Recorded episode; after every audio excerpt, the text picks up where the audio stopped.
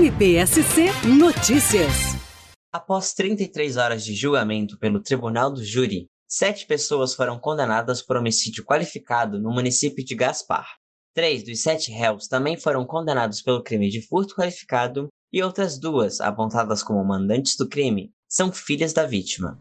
As penas variam de 8 a 21 anos de reclusão.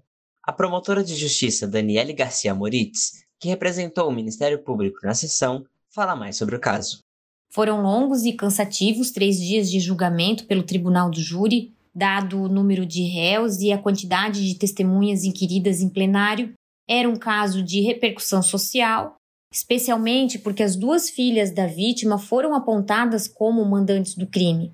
Além delas, foram identificados os cinco executores e todos eles, acatando-se pedido do Ministério Público, foram condenados pelo homicídio qualificado e punidos conforme o grau de participação na ação criminosa.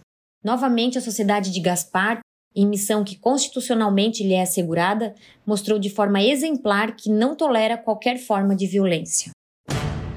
MPSC Notícias, com informações do Ministério Público de Santa Catarina.